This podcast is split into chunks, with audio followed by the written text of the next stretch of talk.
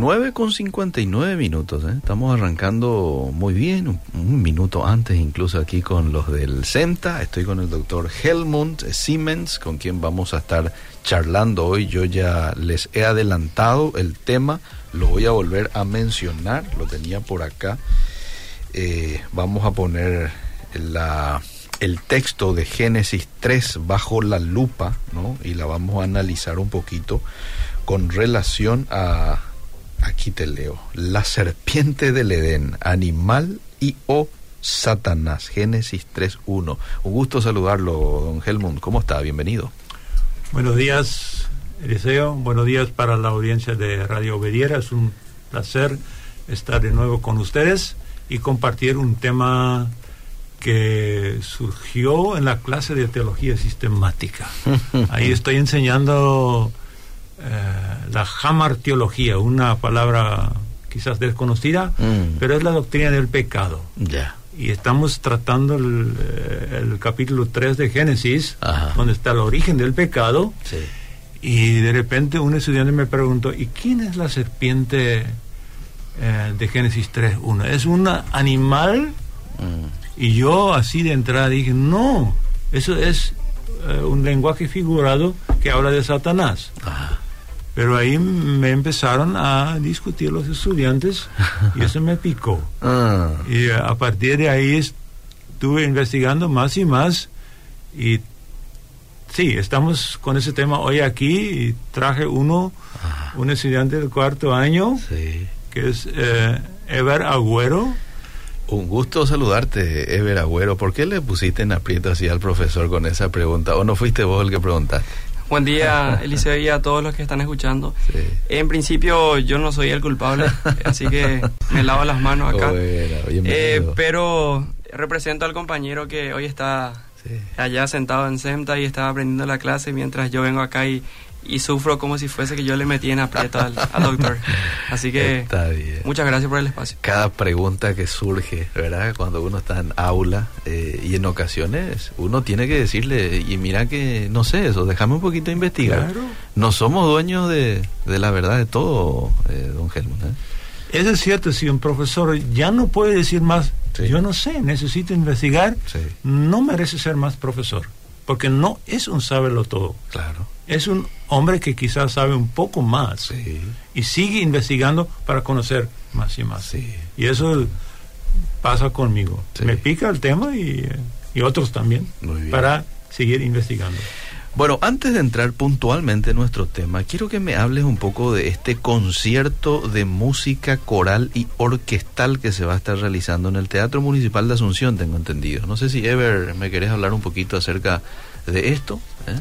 Yo no tengo bueno aquí aquí yo de, todos modos tengo la información lo digo yo o usted lo por favor yo lo eh, digo bueno se trata del coro cantores de Senta en el Teatro Municipal de Asunción va a estar la orquesta de cámara de la Municipalidad de Asunción mira vos va a ser un concierto de música bien diversa incluyendo obras sacras como el canto de María de Lucas II otra obra con coro, con percusión y cuerdas y también van a presentar música folclórica paraguaya con la orquesta. ¿Cuándo va a ser?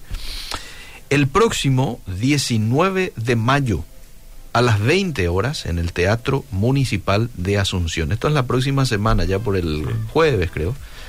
Mayormente la orquesta actúa el jueves, sí. Bien, entonces eh, va a ser el próximo jueves, 19 de mayo, 20 horas, Teatro Municipal de Asunción. ¿Sabes cuánto va a ser la entrada? Libre y gratuita. Así es que aquellos que gustan de la buena música, esta es tu oportunidad de ir a participar en familia de un concierto de música coral y orquestal, Teatro Municipal de Asunción, aquí en el centro de Asunción. Bien. Habiendo hecho esta invitación para todos aquellos que quieran aprovechar de esto, entonces vayamos a nuestro tema puntualmente, doctor Helmut, con usted.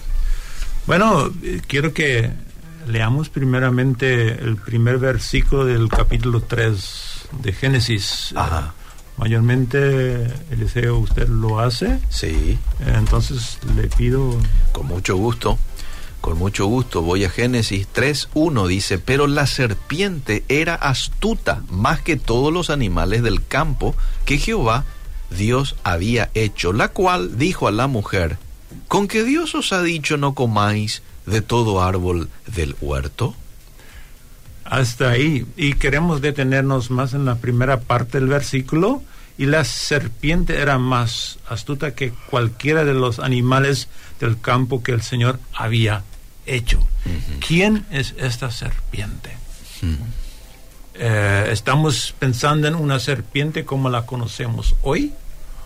¿O estamos pensando en un lenguaje figurado y diciendo, bueno, la serpiente representa aquí a Satanás, la antigua serpiente, como se nos habla en Apocalipsis? Eso fue justamente la respuesta que yo le di en primera instancia a los... Eh, a los estudiantes. Y la gran pregunta es, ¿quién es esa serpiente? Y creo que el estudiante Ever se preparó un poco históricamente cuáles han sido las opciones de explicación durante la historia. Ever, ¿tú podrías profundizar este asunto? Sí, cuando nosotros tenemos por lo general la perspectiva de decir, eh, escuchar hablar a una serpiente nos parece algo ilógico de primera mano. Sí. Pero eso depende mucho de cuáles son nuestras premisas. Ah. Nosotros históricamente tenemos la interpretación de este texto como un texto alegórico ya desde la Iglesia Católica ah. y hoy en día muchos de la Iglesia Protestante también siguen a favor de que desde el capítulo 1 del Génesis hasta el capítulo 11 ah. es una alegoría total. Entonces, de esa manera ellos eh, pueden explicar de una manera más coherente cómo ellos eh, zafan de, la, de explicar de que una serpiente es parlanchina. Entonces, de esta manera yo no tengo que explicar absolutamente nada.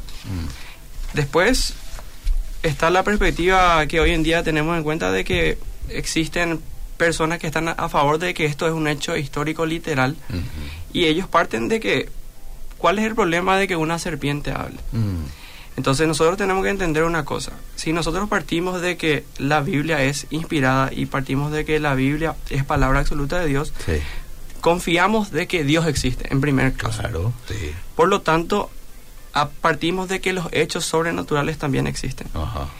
En el caso de que nosotros negásemos eso, entonces este, eh, tendríamos una objeción y una de ellas sería la filosofía naturalista, que parte de que de premisa Dios no existe. Por lo tanto, intervención divina nula. Entonces, por ese lado nosotros tenemos que tener en cuenta que la serpiente sí es posible de que hable. Mm. Pero como dijo el doctor Helmut, en este caso no habla de una serpiente común y corriente, sino habla de un personaje que es trascendente a él, que es totalmente sapiencial, inclusive utiliza un vocabulario en el cual se le entiende de manera inteligente. Así que estas son las dos perspectivas que tenemos hoy en día. ¿Viste el planteamiento que le hace, por ejemplo, ahí en el versículo 2? Y la mujer, y la mujer respondió, no, ahí en el versículo 1 mismo, con que Dios os ha dicho no comáis de todo árbol del huerto. Mm. Era alguien que ya sabía incluso la conversación previa entre Dios y el hombre.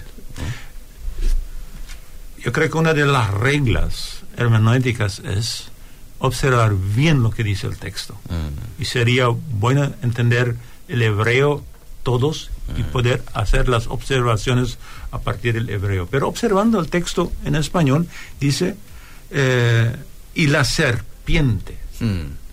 Es más astuta que, cualquiera de los animales del campo que Dios, Señor, el Señor Dios había hecho. Es decir, se trata de una serpiente literal aquí. No estoy hablando de cómo era su imagen, pero es un animal, una criatura que Dios ha hecho según su género. Okay. hay que destacar a partir del texto. alguien que no entiende nada de lenguaje alegórico figurativo, va a leer y aquí habla de una serpiente eh, literal. Sí, así es. Pero por la otra parte es que esa serpiente de repente empieza a hablar y como lo dijo eh, Ever, ¿cómo una serpiente puede hablar? Mm. Tenemos en la Biblia dos animales que hablan. Mm. Uno es la asna de Balaam. Sí.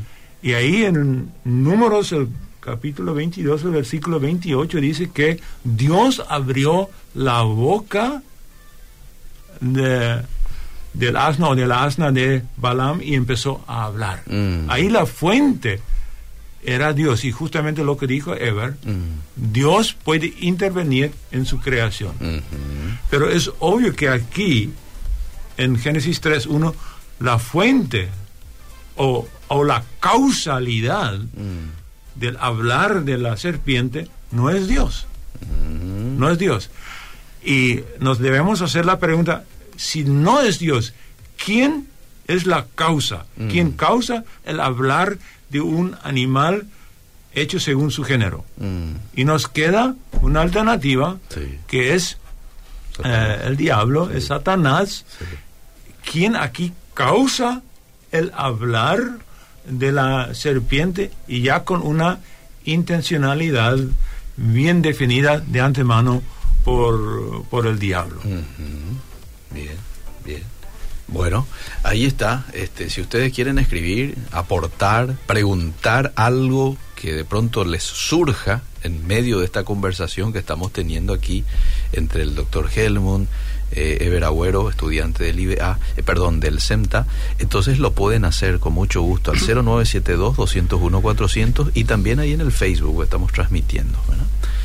Eh, quiero poder destacar. Sí, adelante. Lo que se dice de esta serpiente es muy muy eh, fuerte, era más astuta que todos los animales. Que cualquiera de los animales.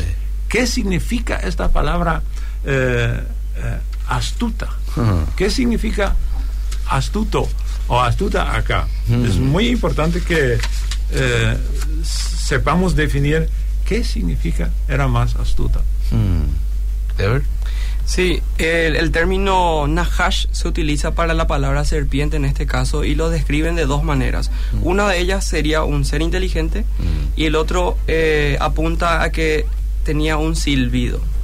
En el primero de ellos eh, apunta a que justamente tenía la capacidad de razonar. Y cuando vemos desde la perspectiva de hoy en día nos parece totalmente absurdo. Mm. Pero tenemos que entender que tanto Adán y Eva no tenían la misma perspectiva que hoy en día tenemos, ya que ellos no tuvieron la misma interacción. Por ejemplo, no tuvieron esa interacción de, de ser niños, de, de, ver lo que era la interacción con la naturaleza. Y existe la posibilidad incluso de que antes Dios o, o Satanás o otros seres también ya hubiesen intervenido también para que ellos conozcan el lenguaje y no le parezca tan raro el que un, un animal le está hablando a ellos. Mm. Entonces, es interesante que ellos hablan y dialogan sin algún temor. Mm. Entonces, eso nos da la perspectiva de que probablemente ellos ya tenían alguna vez algún contacto de esta manera. Ya, no era algo nuevo para ellos. Posiblemente. Lo más probable, sí. Pero hay que destacar que el hablar es parte de la imagen de Dios en el hombre. Mm. Y en ese sentido, solamente el hombre puede hablar, puede darse de entender, puede comunicar, puede recibir comunicación y puede entenderlo. Así que si un animal empieza a hablar, eh, entonces, como ya dije, debe venir de otra fuente, debe tener otra causa.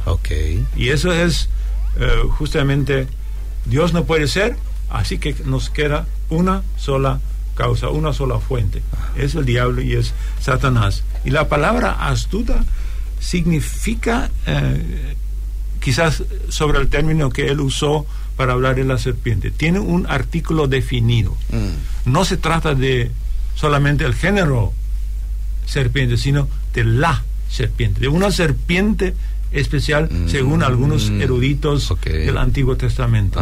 No se define más de cerca, pero el, artículo definido ya dice la, serpiente. Mm. Ahí hay un énfasis, se hace un gran énfasis. Y esa serpiente era astuta. Eh, si buscamos una definición de eh, astuta, puede ser, alguien es astuto si observa una cosa, un acontecimiento, y ve dentro de esa causa, cosa o causa o acontecimiento hay una utilidad. Mm. Y esa utilidad, lo útil que está adentro, o lo ventajoso, yo puedo aprovechar para mí mismo. Y yo creo que eh, la serpiente, voy a usar la palabra serpiente, pero con el eh, pensamiento en el fondo de que es el diablo, vio lo que Dios había, o había escuchado lo que Dios había, dicho al hombre, del árbol del bien y del mal no comerás. Y ahí el, diablo vio, o la serpiente vio, alguna utilidad que podía aprovechar para su propia su propio provecho. Y otra parte es ser más astuto es eh, plantearse con la apariencia de tener la verdad, o por lo menos de decir la verdad, mm.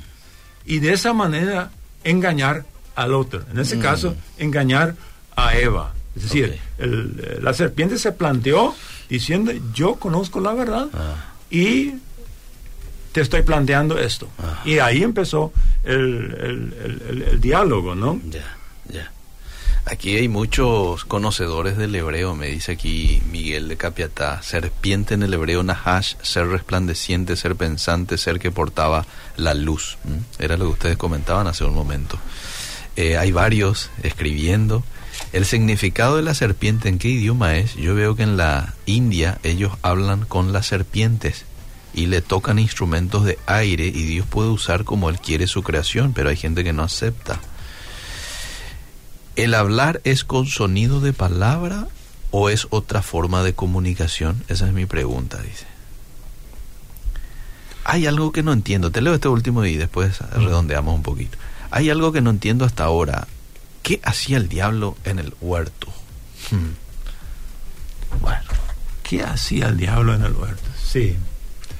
Eh, lo que nosotros hemos aprendido en, teología, lo que nosotros enseñamos. Mm que, la, que, que, que Dios ha creado un amplio universo. Sí. Eh, prácticamente inmedible. Sí.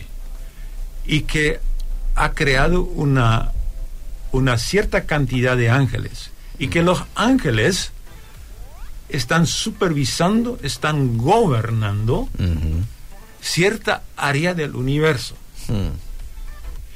Y que el, Lucifer, el ángel de la luz, mm.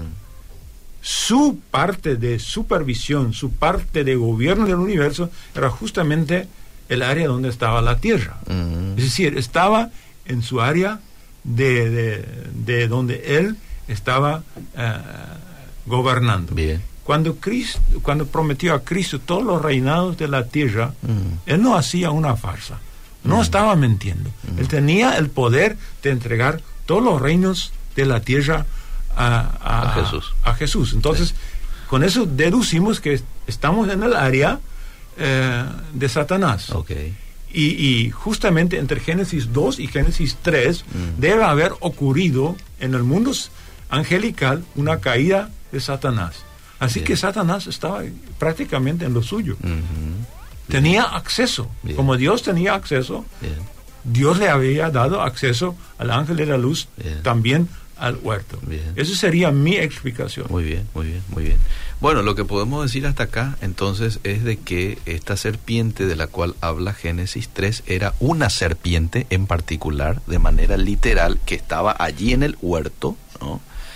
que fue influenciada, ¿no? Este, en la cual Dios se toma de esta serpiente para comunicarse con Eva, ¿no? Mm. Y finalmente extenderle el lazo que a, la cual Eva aceptó, ¿verdad? Con, la desobediencia y, bueno, complicó a, la raza humana. ¿Estamos bien hasta ahí? Sí, quiero conectar un poco con lo que Eva dijo. A ver. Eh, Eva dijo que no se sorprendió por el hablar. Pero dicen los eruditos del Antiguo Testamento, se hubiera debido uh, sorprender mm. porque una criatura inferior al hombre mm. dejó su estatus mm. y se puso a la altura del hombre. Sí. Si pensamos en un animal y el animal recibió su nombre por Adán. Hmm. Y con eso Dios le dio la potestad sobre los animales. Y este animal se puso a la altura del, hombre. Eso hmm. hubiera debido sorprender a Eva. Hmm. Prácticamente desafió al, el estatus de gobernador, de rey sobre la tierra del, eh, del hombre. Y dejó su posición subordinada. Esto hay que quizás destacar que acá ocurre algo que no es normal en el mundo o en la relación hombre-animal. no sé si, Ever, como tú lo ves. Sí, es interesante que justamente, así como menciona el doctor, eh, se tuvo que eh, plantear algunas hipótesis acerca de, este ser inteligente, ah. ya que parece ser de que se pone a la altura y que está erguida. Entonces a partir de eso surgieron algunos planteamientos de que si está hablando de una serpiente literal, mm. entonces tenemos que deducir de que esta serpiente estaba de pie. Mm. Y posiblemente estuvo eh, de esa manera a la altura para dialogar con, con Adán y, con, eh, con, Eva justamente. Entonces esas son algunas deducciones que ellos eh, plantean.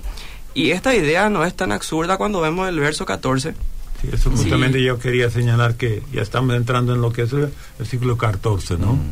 Dale. Ah, cuando Dios le maldice a la serpiente, ¿verdad? Exactamente. Sí, este, por, cuanto esto hiciste, maldita serás entre todas las bestias y entre todos los animales del campo. Sobre tu pecho andarás y polvo comerás todos los días de tu vida. Entonces aquí si, el, eh, si es lenguaje figurado, porque la serpiente es maldecida? ¿Verdad? Es lo que dice aquí un oyente. La serpiente es libre de culpa. ¿Libre de culpa? Pregunta. Bueno. Sí, exactamente. Justamente en ese planteamiento surgió la pregunta nuevamente de, ah, bueno, si es que literalmente estamos hablando de la serpiente, entonces es del por qué realmente es juzgada si es, fue solamente un instrumento de Satanás. Sí. En esta parte justamente uno de los eruditos profesores apologistas, William Langray, mm. plantea lo siguiente, desde el capítulo 1 al 11 podemos hablar de un concepto llamado mito-historia. Ah. Él plantea esto a partir de justamente este tipo de objeciones que se presentan. Él dice, es mucho más fácil resolver este tipo de cosas diciendo de que Adán y Eva son personajes históricos, pero que para pulir justamente este tipo de inconsistencias, ah. Entonces nosotros vamos a decir nomás que el resto fue eh, dado desde una perspectiva figurativa. Pero no negamos eh, justamente que Adán y Eva son históricos. ¿Y él por qué justamente plantea esto? Porque si él dijera que Adán y Eva eh, no fuesen personajes históricos, entonces el Nuevo Testamento que reconoce a ellos como personajes históricos mm. entraría en una contradicción en sí mismo. Sí. Pero para no irnos tan lejos, entonces quería redondar esa idea. Bien, bien, interesante. Es muy interesante que lo que Dios dice en su maldición sobre la serpiente, y realmente ella fue maldita, no fueron malditas ni Eva ni mm. Adán, sino mm. la serpiente. Mm-hmm. La serpiente, ¿sí? Mm-hmm. Eh, y es un, no es algo que Dios estaba deseando a la serpiente, sino es un juicio, un fallo que está haciendo. Mm. Lo interesante es una, reacción a su acción. una reacción a su acción. Adán pregunta, ¿y qué has hecho?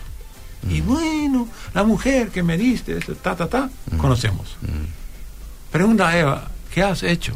Y bueno, la serpiente.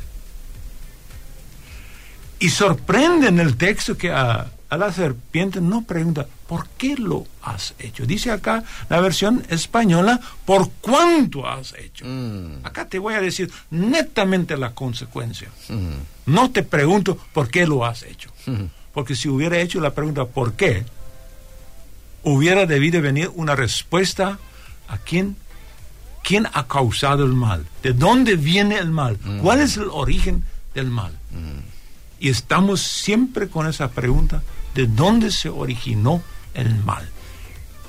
Y acá parece que va a salir esa respuesta, pero no está saliendo. Y eso es como dijo Eva, es palabra inspirada. Dios no quiere hablarnos del origen del mal, quiere hablarnos de las consecuencias del mal. Eh, así yo veo la, eh, yo entiendo las cosas aquí. Muy bien, muy bien. Ever. Sí, cuando en esta parte justamente ya como el, el oyente había preguntado, mm. eh, tanto muchos protestantes hoy en día eh, de la talla de John Piper mm. responderían de la siguiente manera. Ellos dicen que cuando está haciendo alusión a la serpiente, no está haciendo una alusión directa a la serpiente, sino está mostrando el destino de la serpiente en el futuro, que lo vemos en Apocalipsis, porque hacen una analogía entre la serpiente que está en Génesis y Apocalipsis de cómo va a terminar la serpiente y habla de, justamente de esa manera resolver esa parte de si es una serpiente literal de por qué le juzga. entonces él responde de la siguiente manera. Aquí esta oyente hace dos preguntas. La primera, ustedes dicen que eh, Satanás entró en la serpiente. Y después te conecto con la segunda pregunta, eh, de acuerdo a tu respuesta. Bueno, eh, nosotros tenemos las dos perspectivas. Una de ellas es que Satanás les hizo creer que habló la serpiente y otra de ellas es que literalmente le poseyó a la serpiente y ah. por medio de él habló. Entonces esas son las dos perspectivas que hoy tenemos en ese aspecto. ¿Con cuál, con qué postura vos te quedaría? Y ¿Cuál es la que más te... Personalmente estoy construyendo todavía esta idea porque vamos, hay que ser eh, honesto intelectualmente. Hay cosas que nosotros tenemos una, eh, un detalle acerca de cómo Dios hizo las cosas. Ah y hay cosas que no tenemos en el plano total. Y entonces tenemos que reconocer intelectualmente que somos limitados y que podemos reflexionar acerca de las razones de cómo pudieron haberse surgido las cosas, pero también reconocer de que no tenemos la, el plano total. Buena respuesta la del... Muy buena respuesta, felicito a Ever. sí, es cierto. Eh, muchas de las cosas que decimos acá no podemos decir así fue. Eh, porque la Biblia no tiene suficiente información. Cierto. Y nosotros tenemos como teólogos y exégetas un rol bien claro. No pasar los límites del texto. Cierto. Eso se transforma en teología especulativa. Casi todos nosotros hacemos teología especulativa. Pero lo que podemos hacer, por ejemplo, con la asna de Balaam. Mm. Ahí dice explícitamente, y Dios abrió la boca. Mm. No entró, según mi entendimiento, no la poseyó, sino simplemente le dio el don de hablar para este momento. Dios, el creador, mm. puede hacer esto. Si aquí se trata del diablo, él tiene gran poder, no todo el poder, ah. tiene gran poder. Y pudo haber hecho hablar a la serpiente sin que haya un, una posesión. una posesión eh, todo eso. Pero por lo menos le hizo hablar eso podemos decir porque el texto lo dice la siguiente pregunta después de la primera de este oyente es si lo hizo en Génesis de que entró en una serpiente puede seguir entrando en nuestro tiempo dentro de un animal o persona esa idea es falsa bueno. Y ahí ustedes ya recibieron. Esto ya viene. Lo que sabemos es que en el Nuevo Testamento una serie de milagros que hizo Jesús eran la liberación de los endemoniados. Sí, Ahí la gente estaba, o los demonios estaban viviendo dentro, dentro de la persona estaban poseídos. Y la voz que estaba hablando no era la voz del hombre o de la mujer, sino era la voz eh, del diablo. Así yo entiendo.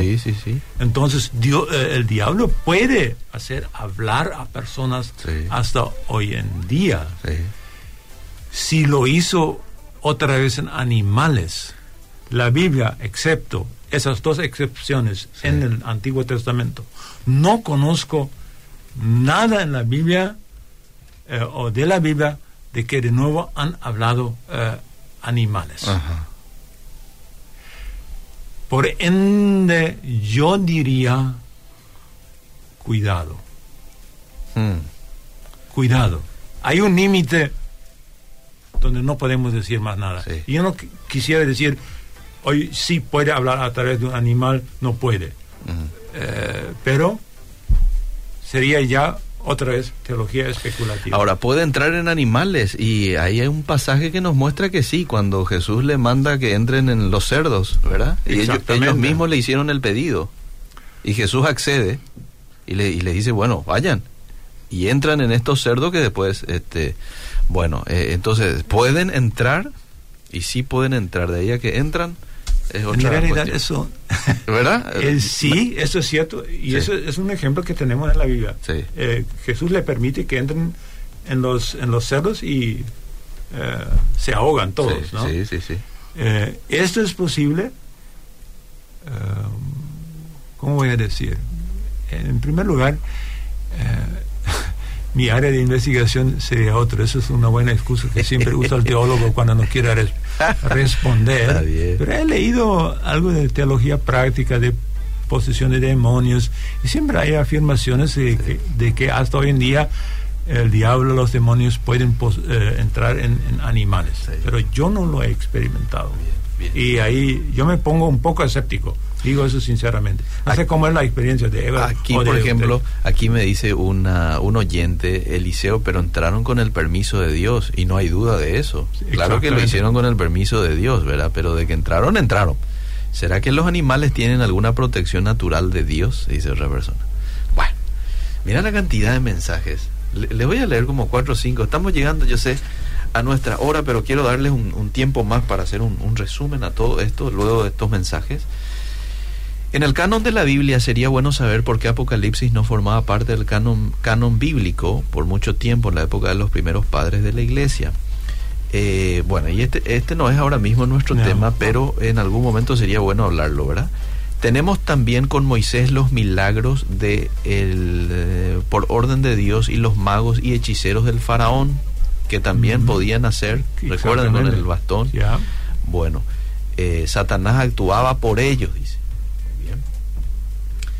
A ver qué más hay por acá. Yo estuve en pecado. Yo estuve en pecado y cuando dejé me vino Satanás y me dijo que yo era de él y me habló en un idioma también que ni escuché nunca. Yo sentía su presencia. ¿Eso puede ser?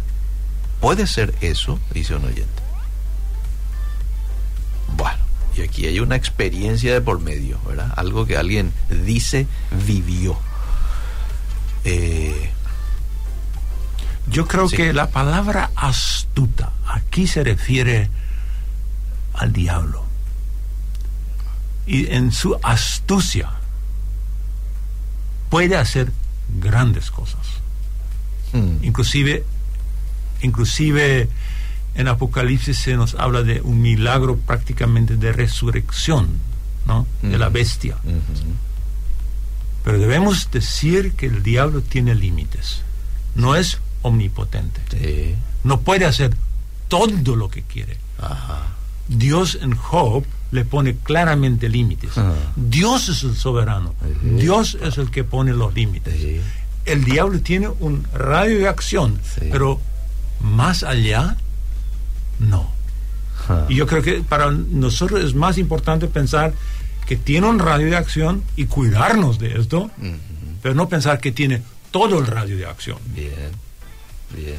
Qué lindo, este, como palabra final, como resumen, tener en cuenta esto, ¿verdad? Que nuestro papá, nuestro Dios es mucho más poderoso que el enemigo y es el que finalmente le pone el límite. Hasta aquí no más vas a llegar, ¿eh? más de esto no vas a salir. Ever palabras finales. Bueno, y realmente primero dar las gracias por, por, el espacio y también por las preguntas que fueron muy buenas y, realmente muchas veces nos da también la oportunidad de poder replantearnos también las preguntas que nosotros mismos asumimos como verdad muchas veces. Y eso es muy bueno porque eh, en el, el pensamiento crítico también es muchas veces algo que nosotros nos ayuda a replantearnos acerca de, ciertas ideas que nosotros asumimos porque mi papá me enseñó así, porque mi abuela me enseñó así, porque ah. mi tío me enseñó así. Mm. Entonces es bueno que nosotros podamos replantearnos nuestras propias ideas y poder llevarlo al campo de la acción práctica, mm. porque realmente eso es lo que en el día a día sucede, porque mm. vos salís en la calle, le encontrás a tu compañero de trabajo en el colegio y te salen con este tipo de preguntas que vos muchas veces te quedas con arriba las manos y no sabes qué responderle y muchas veces yo me sentí de esa manera también. Porque yo eh, crecí con, con padres que ya me enseñaron de esa manera, así es, porque así es.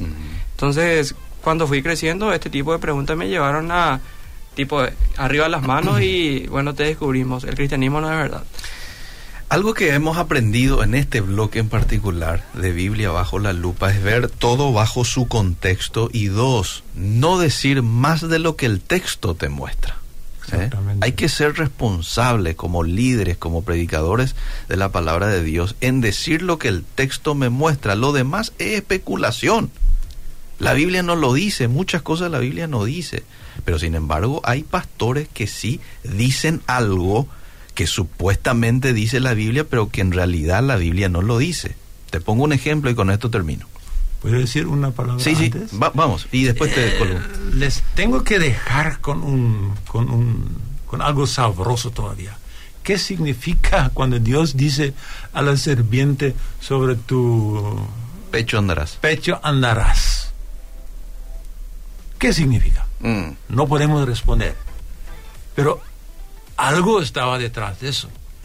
Y podemos buscar algunas respuestas eh, no definitivas, pero respuestas que nos, quizás nos pueden explicar eso. Y así que les dejamos con esa pregunta. ¿Qué Dios quiso decir con esto? Quiero terminar con esta, porque hice un comentario de no decir lo que la Biblia no dice. Un pastor me dijo una vez, ¿tenemos, profe? Un pastor, un pastor ah, me dijo una vez, Dice una oyente, un pastor me dijo una vez que la serpiente era un hombre y que tuvo sexo con Eva y no comió ningún fruto, sino que cometió el pecado sexual. Y yo me quedé anonadada. Por favor, si me pueden responder. Y claro que eso no es verdad, eso no lo dice la Biblia. De por nada. No dice nada que Satanás se unió a Eva teniendo relación sexual esto para mí ya es, usamos la palabra eisegesis. Mm.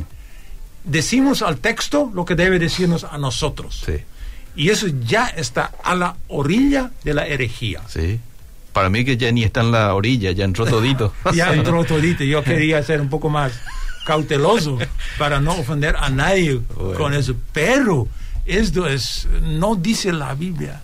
Por favor, hermanos y hermanas, vamos a atarnos a la Biblia y evitar la interpretación alegórica, que es una gran tentación a la hora de predicar algo interesante. Totalmente de acuerdo. Un, puntito justamente que me surgió a partir de esto es eh, reconocer que como cristianos no vamos a tener la respuesta de todo. Mm. exactamente. Y es mucho mejor que vos digas no sé a que muchas veces se trata de interpretar algo de una manera totalmente distinta a lo que todo el mundo piensa. Entonces es mucho más fácil que yo diga no sé y, y, me quedo con incluso con esa integridad de, ah, bueno, va a volver a mí porque sabe que le voy a responder honestamente. Así es. Señores, gracias por la visita. Muchas, gracias, fue un placer. Igualmente. Seguimos.